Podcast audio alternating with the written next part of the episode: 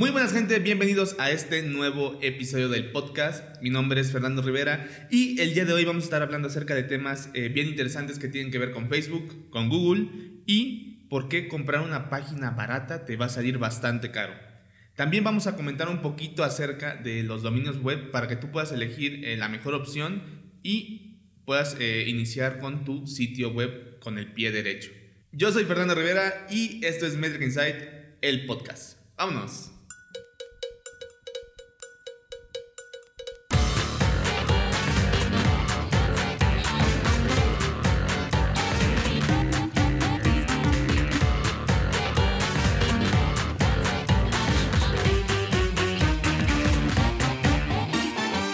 Después de esta enérgica introducción, y qué hermoso, qué hermoso día, ¿eh? Eh, el día jueves, muy soleado, muy caluroso en la ciudad de Puebla, que por cierto, queremos comentar que ustedes eligieron este día en especial para que se subiera el podcast y bueno, aquí estamos cumpliendo para que no digan que no los escuchamos. También nosotros los escuchamos, así que por favor coméntenos en nuestras redes sociales eh, sobre temas, sobre dudas que tengan sobre marketing digital y nosotros vamos a estar contestándolas en el podcast. Pero bueno, ahora sí vamos de lleno a los temas. Vamos a dar inicio hablando acerca de Facebook y de Google, no como red social ni como buscador, sino como plataformas para hacer publicidad. Los que nos dedicamos a hacer marketing digital conocemos muy bien la plataforma y sabemos que tiene muchísimas opciones tanto para hacer publicidad como para gestionar nuestros contenidos. El día de hoy nos vamos a centrar nada más en hablar acerca de estas opciones para hacer publicidad, que son dos. Eh, una es entrando directamente al Business Suite de Facebook y la otra es eh, de manera indirecta, vamos a llamarlo así, que es cuando te aparece este botón eh, azul debajo de las publicaciones que dice promocionar publicación. Vamos a llamar esa, esa opción como la forma indirecta de hacerlo. Y desde ahí está el primer problema. ¿Por qué? Con esta opción indirecta de hacerlo, que es eh, a través de este botoncito azul, porque lo pone al alcance de todos. Y eso no está mal. E, es una, o sea, es una, una iniciativa bastante inteligente por parte de Facebook, pero no es la mejor opción para la gente que no sabe hacer publicidad en la plataforma. ¿Por qué? Porque Facebook le da esta opción de, ah, mira, es muy fácil, solamente pícale aquí y ya. Entonces el cliente va o la persona va, le pica el botón y dice, ah, qué fácil, ya estoy haciendo publicidad, solamente le di promocionar y que le quiero poner 50 eh, pesos porque es lo que te sugiere Facebook o lo que te sugería Facebook, que era el mínimo, y ya, o sea, le pongo que eh, quiero que se vea nada más en el estado de Puebla y, y que dure tres días, por ejemplo, ¿no? Y ya, y, y la persona dice, wow, qué fácil, y sí, qué fácil, pero no está haciéndolo de la manera correcta, es una práctica mala ¿Por qué? Porque ni siquiera está segmentando al mercado al que quiere llegar. No está eligiendo un objetivo. O, que en este caso creo que esta opción sí te deja poner objetivos, pero son objetivos limitados. Entonces, esta es la primer gran ventaja y desventaja de Facebook. Lo pone al alcance de todos, pero pone opciones como esta que suena del botoncito azul, que no te van a dar los resultados que estás buscando realmente o te los va a dar momentáneamente. Entonces ten bastante cuidado a la hora de realizar publicidad y utilizar este tipo de opciones rápidas, porque estamos seguros de que quizá a inicio te va a dar buenos resultados, pero después vemos. Y esa sería la primera ventaja y la primera desventaja de Facebook. Ahora, vamos a pasarnos rápidamente a revisar la primera ventaja y la primera desventaja de Google. La primera desventaja, sí, ya rápido contrastando con Facebook, es que de inicio la plataforma no es para cualquier persona. Es una plataforma especializada, si lo podemos decir así, en la que incluso existen certificaciones para utilizar. Es, es una plataforma de estudio. La tienes que trabajar para poder eh, entenderla y utilizarla. No es tan fácil, no es tan amigable como la de Facebook. Es una plataforma cuenta con muchísimos elementos, con fórmulas ya establecidas para que tú puedas utilizarla. Entonces, de entrada es eso, no es una plataforma en la que tú puedas llegar y dices, ah, qué fácil, mira, aquí está esto, aquí está esto. No, no es tan fácil. Y, tan es así que no es tan fácil que, Google tiene su, partner para, para personas que se dedican exclusivamente a Google Ads O sea, tú te puedes certificar como una persona calificada para usar eh, Google Ads y vender el servicio eh, independientemente, ser como un asesor de Google en, ese sentido. Ese desde mi punto de vista sería eh, la primer gran desventaja, además de que la cuestión con el crédito no se maneja igual que con Facebook. En Facebook tú agarras, metes tu tarjeta y sale, ya está. O sea, de, ahí van a jalar el dinero para cobrarte la publicidad. Y con Facebook es un perdón, con Google es un poquito más rebuscado el asunto. Para empezar, ellos manejan algo que se llama saldos y no funciona nada más vinculando la tarjeta así nada más. Tienes que agarrar, vincular la tarjeta y descargar el saldo. O sea, tú tienes que abonar ese saldo a la cuenta. No la vas a dar directamente de la tarjeta, sino desde la cuenta. Entonces ya desde ahí tenemos una desventaja. Eh, para la gente que no, no sabe cómo funciona la herramienta va a ser bastante difícil si no se ha hecho un curso o una leída de la documentación de Google Ads antes de utilizar la plataforma. Y la ventaja de esta herramienta de Google Ads con respecto a Facebook es la cuestión, a mi gusto, de la segmentación. ¿Por qué? Porque en Facebook, ya lo habíamos comentado en el podcast pasado, puse un ejemplo, me parece, de un post de gatitos o de perritos, no me acuerdo bien, en el que si yo agarro y le doy like a un video de un perrito que está ahí moviendo la colita y saltando y demás porque me, me, pareció gracioso, Facebook va a decir, ah, a esta persona le gustan los perros o le gustan los gatos. Entonces automáticamente guarda ese dato y me mete o me encajona en el sector de las personas que le gustan los animales. Entonces cuando una persona va y por ejemplo tiene una veterinaria o vende productos para animales, yo estoy dentro de ese segmento automáticamente ya. Porque Facebook dijo, ah, mira, a él le gustó el video del perrito. Pero Facebook realmente no sabe si ese video me gustó porque me pareció gracioso, o porque le di like porque mi amigo me etiquetó nada más, o porque me lo compartió alguien y, solamente respondí por, a lo mejor por, por compromiso, ¿no? Esas son una, una o muchas de las variables que hay. Y a la hora de que alguien haga publicidad, por ejemplo, para venderme ropa para perro, yo ni siquiera, o sea, me va a llegar el anuncio y yo ni siquiera voy a estar interesado porque ni siquiera tengo perro o no tengo gato. Entonces ahí está uno de los más grandes problemas con Facebook. Caso contrario, con Google. ¿Por qué? Porque en Google, cuando tú entras a Google o a cualquier otro buscador a buscar algo, es porque estás interesado en eso. Tú no te metes a Google a buscar hoteles en el centro de la Ciudad de México, pues nada más porque sí. Si te metes a buscar eso es porque estás interesado en un hotel en el centro de la Ciudad de México y a lo mejor vas a comparar precios. Entonces tú eliges palabras clave en Google para poder eh, dar con esas personas que están interesadas en el servicio, que en este caso, imaginemos que eres un hotel. Entonces pones habitaciones, Ciudad de México, este, hotel barato, no sé, ¿no? Busquemos esas palabras clave que las personas buscarían a la hora de buscar un hotel en la Ciudad de México o en cualquier otro lugar. Y entonces, una vez definidas esas etiquetas, pues cuando el usuario busque hoteles en el centro de la Ciudad de México, mi anuncio va a aparecer. Y la probabilidad de éxito es, a mi gusto, muchísimo mayor que en Facebook. ¿Por qué? Porque el usuario está buscándolo directamente, o sea, está casi casi pidiéndote a gritos, oye, muéstrame opciones de tu hotel porque estoy interesado. Caso contrario en Facebook, que me está mostrando anuncios de perritos o de ropa para perritos porque nada más le di like a una publicación. Entonces, creo que ahí está la gran ventaja de Google sobre Facebook. Ojo, no estoy diciendo que Facebook no sea la opción adecuada. Facebook sí tiene opciones más especializadas en las que tú puedes ser muchísimo más preciso, pero el ejercicio va a ser, eh, vamos a decirlo, un poco más largo.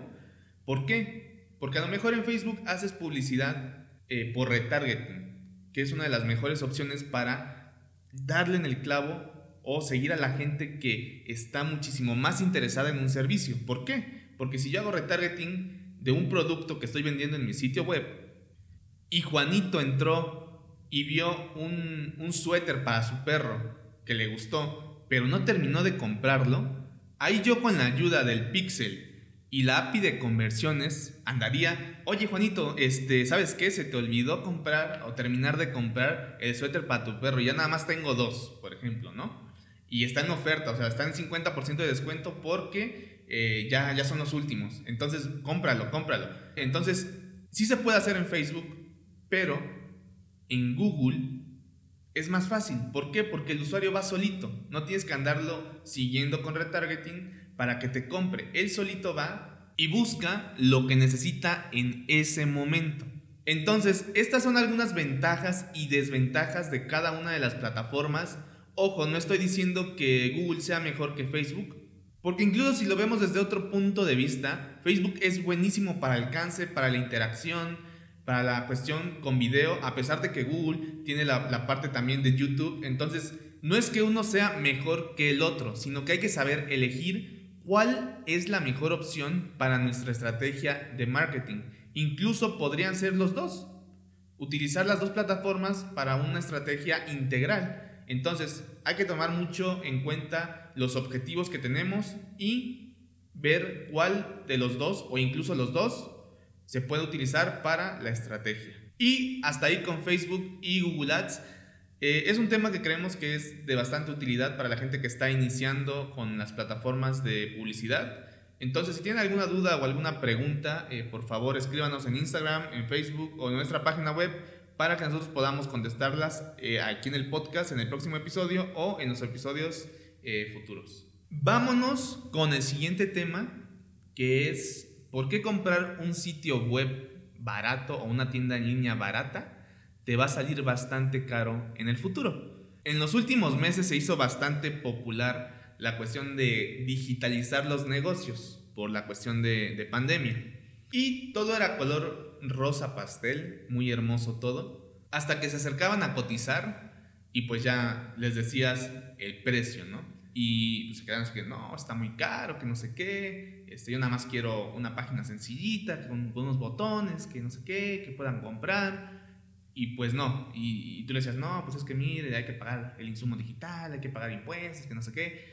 Y no, es que mi primo Juan me dijo que era bien fácil, que no sé qué. El, el caso es que mucha gente cuando quiso hacer esto, eh, pues se detuvo, se frenó, porque no era tan barato como ellos creían. Y ahí viene la cuestión con, con este tema. Si te lo venden barato, una página web, una tienda en línea, algo está mal, algo está mal. Eh, duda, eh, desconfía de la persona que te esté diciendo eso. ¿Por qué? Te voy a poner el ejemplo. Si una página web te la están vendiendo en 500, mil pesos, vamos a hacer sumas. Un dominio anda, anda entre los 250 y 500 pesos. Ahí ya van, vamos a imaginar 500 pesos. Y un hosting, pues más o menos acá, eh, de centón, anda entre los 800 y 1000 pesos al año si lo agarras en descuento. Entonces, 800 y 500 son 1300. Y ya como si te cobró 1000 pesos, pues ya como que las cosas no cuadran. ¿Dónde está su ganancia? Y, lo que, y, y esto pasa porque lo que hacen es que te lo venden en 1000 pesos 500 pesos. Y ya después, oiga, Inge, es que sabe qué? este, faltó esto. Oiga, Inge, es que no faltó esto. Y faltó esto. Y faltó esto. Y ya cuando ves, pues, costó lo mismo en lo que te lo vendía eh, la persona que sí sabía hacerlo, pero con la diferencia de que esta persona que te vendió el servicio más barato, pues no contrató el hosting que debía hacer y la página se cae a cada rato. Eh, utilizó un dominio gratuito, el diseño está pésimo, o utilizó una plantilla de quién sabe dónde, y además, por ejemplo, no puedes vender en línea porque no está eh, la tienda integrada. Entonces, al final de cuentas, pagas un servicio que sale muchísimo más caro porque perdiste tiempo, perdiste dinero y no te dieron lo que tú querías. Entonces, mucho ojo con esos servicios que son extremadamente baratos.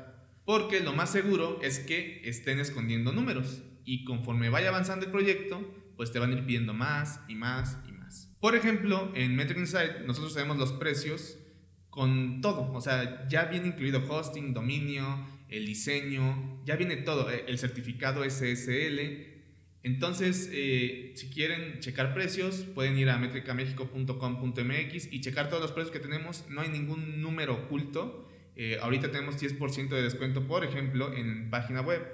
Y eh, ya viene incluido todo. Además, adicional a todo eso, ofrecemos el servicio o, la póliza de mantenimiento para que ustedes puedan realizar cambios constantemente durante todo el año. Entonces, si tienen alguna promoción de temporada o algo por el estilo, nos escriben rápidamente por WhatsApp y eh, nos dicen, ¿sabes qué? Este, necesito un, este, un cambio en la página porque voy a introducir un nuevo producto ahorita en agosto y necesito que ya esté al 100. Sale. Agarramos y lo hacemos porque ya tienes tu póliza de mantenimiento. O si no tienes la póliza, este, pues nada más se paga la, el cambio y ya, no hay ningún problema. Entonces, esos paquetes que tenemos armados para ustedes y que están pensados también para ustedes, eh, ya incluyen todo y, no tiene la preocupación de que, ah, este, ya no me quiso cambiar, ya no me entregó mis credenciales, se quedó con la contraseña. Todo eso eh, tienen que cuidarlo bastante porque al final de cuentas es una inversión y si los estafan, pues van a perder tiempo, dinero y no les van a quedar luego ganas o van a sentir eh, desconfianza de cualquier otro servicio. Así que mucho ojo con eso y ya para cerrar este podcast, vamos a hablar acerca de dominios web. Si estás iniciando un proyecto, eh, te vamos a comentar cuál es la mejor opción para eh, dominio, para que tú pongas un dominio en tu sitio. Si no tienes idea de cuál es la mejor opción, aquí lo vamos a comentar. Lo primero que hay que saber es que existen eh, hoy en día un montón de tipos de dominio. Están los .com, los .org, los .net, los .mx, por ejemplo, que son los dominios con clave o denominación de país. Entonces, eh, lo que hay que tener en cuenta es que hoy en día un .com puede aparecer sobre un .mx en Google, por ejemplo, o viceversa. Y esto tiene que ver mucho con el SEO de cada página, pero es otro tema que vamos a tocar en otra ocasión. Eh, hay una muy, muy pequeña ventaja con los dominios de, con código de país, por ejemplo, los .com, .co, .uk, entre otros. Estos dominios tienen una, pequeñísima ventaja en las búsquedas locales en Google, por ejemplo.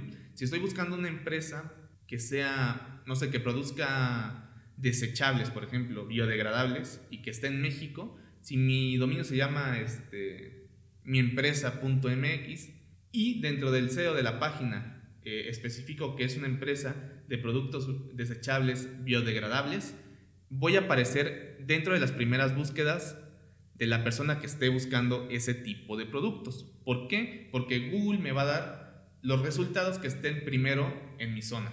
Al menos que haya alguien que esté pagando publicidad o algún sitio que sea muy, muy, muy, muy, muy popular. Entonces ese va a ser la primera opción. Pero este tipo de dominios, como ya te comenté, tienen una pequeña ventaja, muy pequeña, muy, muy pequeña, sobre los .com, por ejemplo. Eh, ¿Cómo elegir entonces el dominio? Existe una gran variedad que, como ya te comenté, va desde los .com hasta los .org, .tv, .edu, por mencionar algunos. Entonces, imaginemos que vamos a hacer un negocio online en el que vamos a vender artesanías mexicanas. Y lo primero en lo que pensamos comúnmente es en una extensión .com. Sin embargo, eh, en esta ocasión la mejor opción sería .mx. ¿Por qué? Porque muestra al público que soy un producto de origen mexicano. Incluso tu dominio podría ser .com.mx y no pasaría absolutamente pues nada. Eh, tendría el mismo valor que fuera artesanías.com, por ejemplo, o artesanías.mx o artesanías.com.mx. Los tres dominios tienen el mismo valor ante los ojos de Google, por lo cual eh, tener uno u otro no te garantiza que tengas un nivel superior a la hora de que alguien realice una búsqueda. Entonces no te vayas con, esa idea de que si tienes un .mx o un .com.mx vas a tener más visualización o más exposición que si tienes un dominio .com. También podrías utilizar extensiones eh, .org en caso de que fueras un sitio de, de, de alguna organización y suele ocuparse mucho para organizaciones sin fines de lucro, proyectos de código abierto y, y entre otros.